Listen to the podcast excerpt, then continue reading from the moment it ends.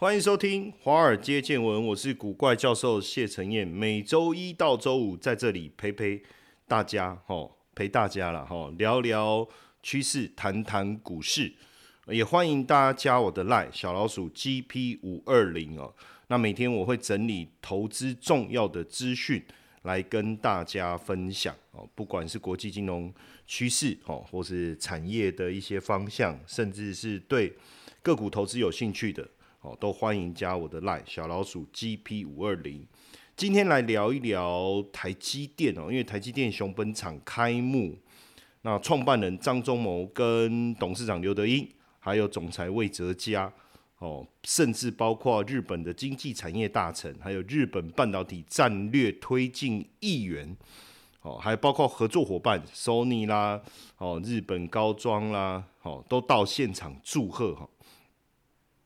那台积电的熊本厂创了非常多的记录，非常多的记录。台积电第一座日本厂，哦，也是台积电第一次跟日本业者合资来设厂。哦，台积电这几年全球布局的状况，大家也都有目共睹了，哈。那但这个这个是首座开幕在海外的晶圆厂，所以美国啊，这个什么这个。美国伟大哈，结果尾大不掉哈，那个尾巴的尾啊哈，就让他的晶圆厂，你看老早就先过去了，到现在都还没好，所以现在年底量产就会成为日本最先进的逻辑晶圆厂哦。那所以张忠谋在出席典礼的时候也有透露哦，他他充满了骄傲与兴奋哦，甚至呃有两个重大的变化他透露出来，第一个日本。会有一波半导体的复兴，这个非常的重要哦，这个绝对是我们未来在观察产业上面的一个重点。另外，他也点出 AI 哦所需的半导体产能会让人又惊又喜，哇，这个这个这个非常的重要哦，这个非常的重要。那一九八五年的时候，张忠谋就注意到台湾跟日本人有很多相似的地方哦，所以一九八七年在台湾能够创立台积电，打造晶圆厂。然后，二零一九年，哦，台积电也获日本的邀请，到日本去开设晶圆厂。哦，所以，呃，把这个想法具体化，其实确实哈，让这个半导体日本的半导体产业带来新一波的一个复兴哦。那未来当然，日本市场一定也会有更多的需求哦，成千上万的晶圆制造量能量其实已经就位了哦。所以未来日本生产大量生产几百万的。这个几几百万片的晶圆的产能哦，就会看到了哈。那所以当然，呃，这个最近这个呃，包括呃这个软银啊，哦，它也要这个斥资七兆美元哦，新建这个晶圆厂哦，等等了哦。那包括奥特曼哦，包括奥特曼哦。那实际上，张忠谋有说计。他们的想法虽然疯狂哦，但其实也没有夸大，可见未来对半导体整体的需求是非常非常的夸张的哈。那为什么这样呢？最主要当然也是 AI 哦。那这个 AI 的热潮真的挡不住哦，真的挡不住。AI 全球霸主辉达的 GPU 炙手可热哦，这个甚至有新创公司拿来当做融资的抵押品哦，甚至你。甚至现在运送这些晶片要用装甲车，这不夸张哦。今年全年客户对辉达最新的产品仍然供不应求哦。生成式 AI 已经带动全新的投资周期，未来五年全球的数据中心的数量会增加一倍啊，增加一倍。那黄仁勋的发言其实也没有夸大哦，《华尔街日报》是说。这个辉达 GPU 哦，决定了企业开发 AI 的速度，吼，所以我觉得这个这个论点哦，就非常的重要，哦，非常的重要。那思科呢，他之前出席华尔街日报的资讯长网络高峰会的时候就有讲，他说辉达的 GPU 太珍贵了，哈，所以变成这个辉达在交付 GPU 给思科的时候，他是用装甲车来运送，哦，那。这个霸龙周刊就有讲哦，辉达这个每颗 H 一百的晶片制造成本是多少？三千三百二十美元哦，单价是二点五万到三万美元，换算台币哦，你就抓八九十万了。那这基本上你说一颗运送一颗，等于在运送一台车呢。那如果你一次订多少？不要说说十颗、一百颗，甚至上千颗、上万颗呢。所以像这个 Meta，它不是订了三十五万个、三十五万个 H 一百的晶片吗？那值多少钱？九十亿美元，台换算台币是两千八百亿、两千九百亿左右。诶，那我问你，这个不用装甲车来运送，那要怎么运送？哇，那电影以后电影真的演那个那个抢那个。什么大道有没有飞天大道？抢的不是钱，也不是黄金，既然会是什么？会不会是晶片？哦，这太酷了。然后这个 AI 云端新秀啊，叫 CoreWeave 哦，他在去年就把他的 H 一百晶片抵押去融资二十三亿，所以哇，真的不得了哦，这个晶片当道了哈。那当然，辉达说二零二三年。发布的 H 一百晶片，哦，轻轻松松的就改变了整个产业，哦，改变了整个产业。这个资料中心等级的 AI 加速晶片，为辉达增加了一兆美元的价值，哦，那一夜之间，当然就成为 AI 领域的领头羊，哦，投资人也看到了这个围绕生成式 AI 讨论的热潮，可以化为实际的营收，所以这个 H 一百的需求量相当的大。很多客户要等六个月才拿得到哈。那我们先来了解什么是 H 一百哈。H 一百是一个功能强大的 GPU，用在个人电脑哦。那你可它可以协助玩家获得很逼真的视觉体验，它可以优化可高速处理大量的数据和运算，所以很适合非常适合 AI 模型高耗能的一个任务。那一九九三年成辉达是一九九三年成立的哦。那所以当时它其实压住就是平行运算能力哦，让它的晶片在游戏当中可以大显身手。那为什么特别？因为生成式 AI 的平台可以利用大量已经存在的资料去训练、翻译、归纳、总结、合成图像。那看得越多就越厉害。那当然这个过程就会消耗大量的运算能力哦。训练云大型语言模型叫 LLM 哦，那 H 一百。比前一代 A 一百快四倍，回复用户的提示也快三十倍，所以这样的晶片的优势变得非常重要。所以对市场来讲，辉达如何成为市场的领导者？那因为辉达最强大的 GPU 拥有数百个核心，可以同时处理多项运算功能哦，多项运算功能。那其实他们之前的工程师就有发现说。这个这个呃，把任务分割成为小片段再处理也是可行的。那辉达有没有竞争对手？目前目前来看，大概就呃好像有，比如说超伟啊、Intel 这样哦。但是不是能够真的跟辉达竞争，有待观察。那辉达如何维持领先哦？因为辉达更新产品的速度之快，其他。公司应该是望尘莫及哦，像辉达资料中心的去年第四季的收入就增加八十一趴到两百二十亿。那超伟跟 Intel 能够跟 NVIDIA 拼吗？能够跟 In NVIDIA 拼吗？实际上，当然苏志峰也在讲哦，他们的这个 MI 三百 S 晶片哦，MI 三百 S 晶片，但当然我们在持续观察哈。那下一步，NVIDIA 会有什么产品发表？哈，那 H 一百再来 H 两百哦，甚至做了一些修改，还有 B 一百，这个未来我们再持续帮大家追踪。那因为有了 AI，有了这些晶片以后，对于整个 AI 产业的发展哦，带来非常呃快速的一个演变。其中一个非常重要，就是最近 OpenAI 推出的 Sora 哈，这个 Sora 很惊人哦，当然。Sora 的训练需要多少的算力需求？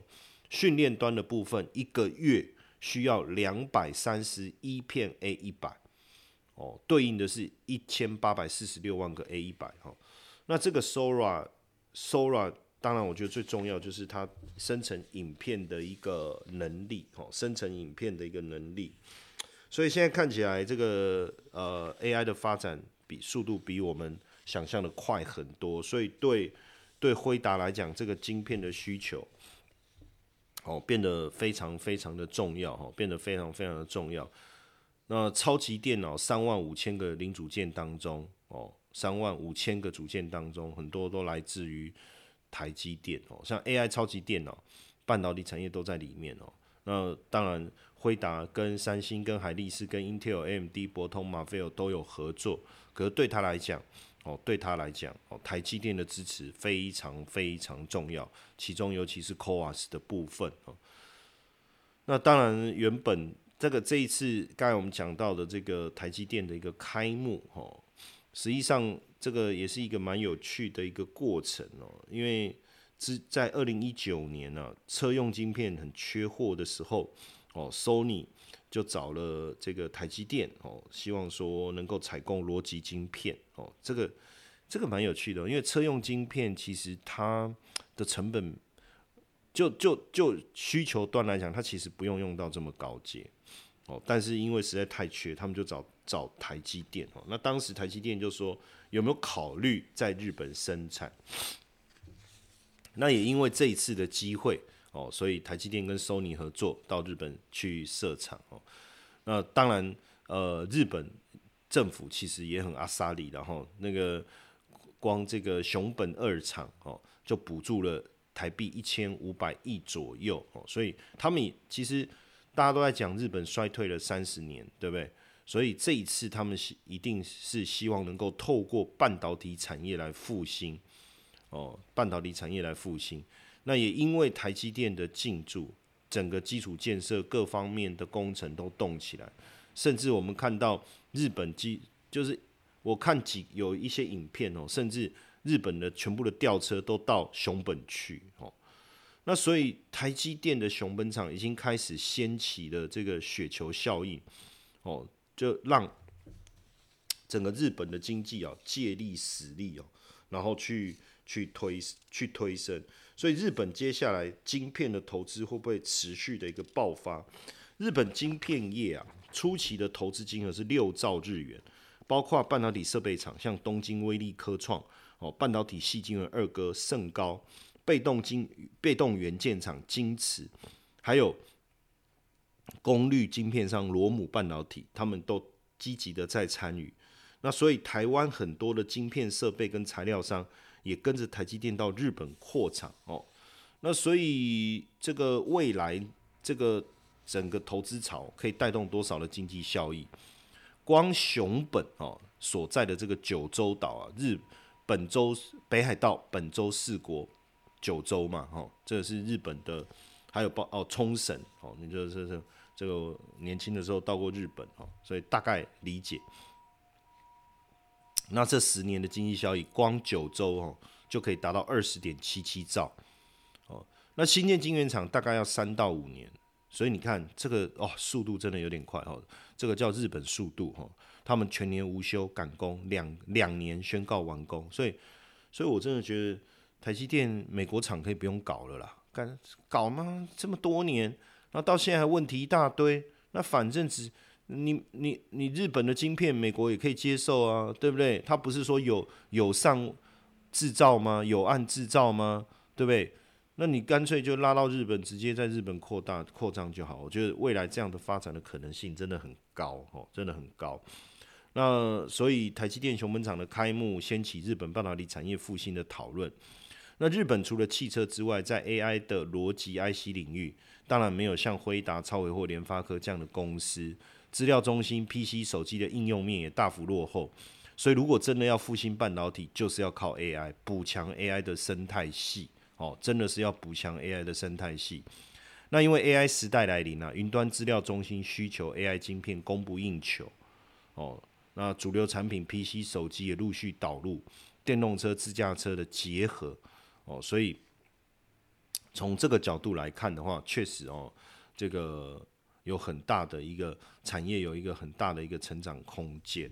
那当然，这个熊本厂也确实可以让台积电这个赚很多了哈。因为台积电的日本厂可能赚很多，赚很多，要不然以前都是赔，哈，以前都是赔。那像你看德国、美国到现在啊，美国的建厂速度有够慢，德国到现在这个也也八字没一撇，哈。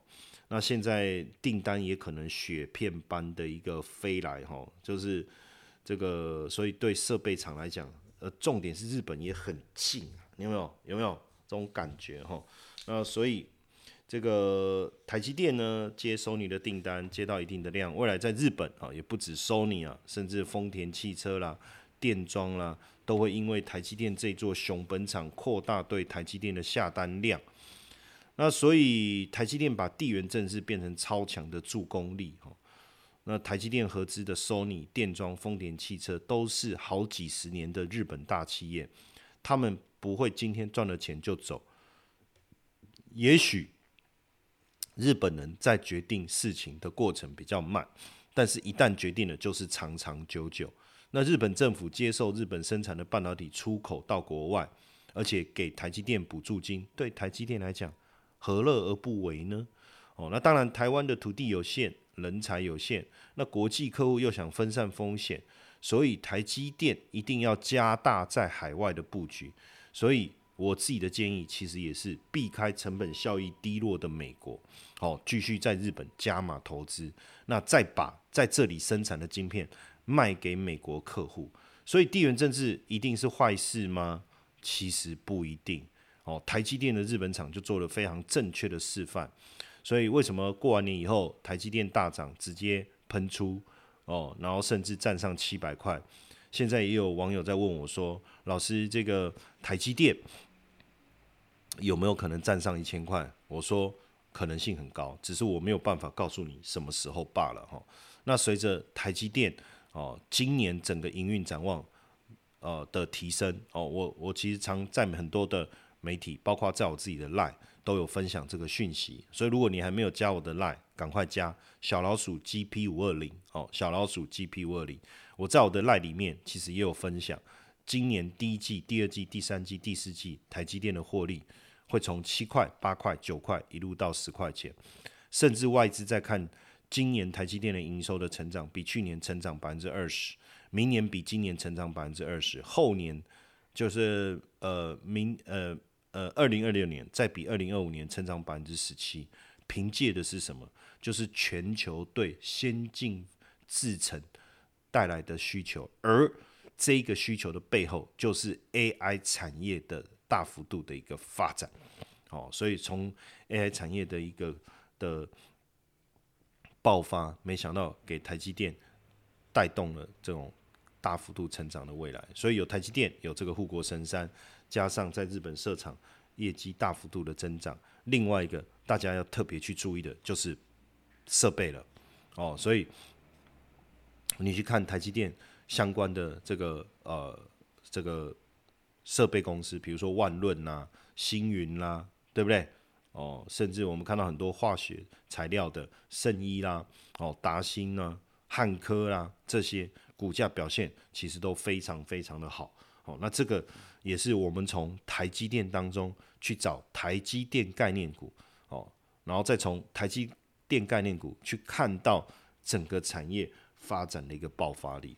所以，呃，投资啊，绝对不会只是在眼只看你自己的眼前，你必须要有这个国际视视野、观察的能力，要有产业这个趋势分析的的这种这种思维。我觉得这个是在投资股票过程当中是非常重要的一个基本能力哦。我认为是基本能力。当然，你没有也可以操作股票，也没。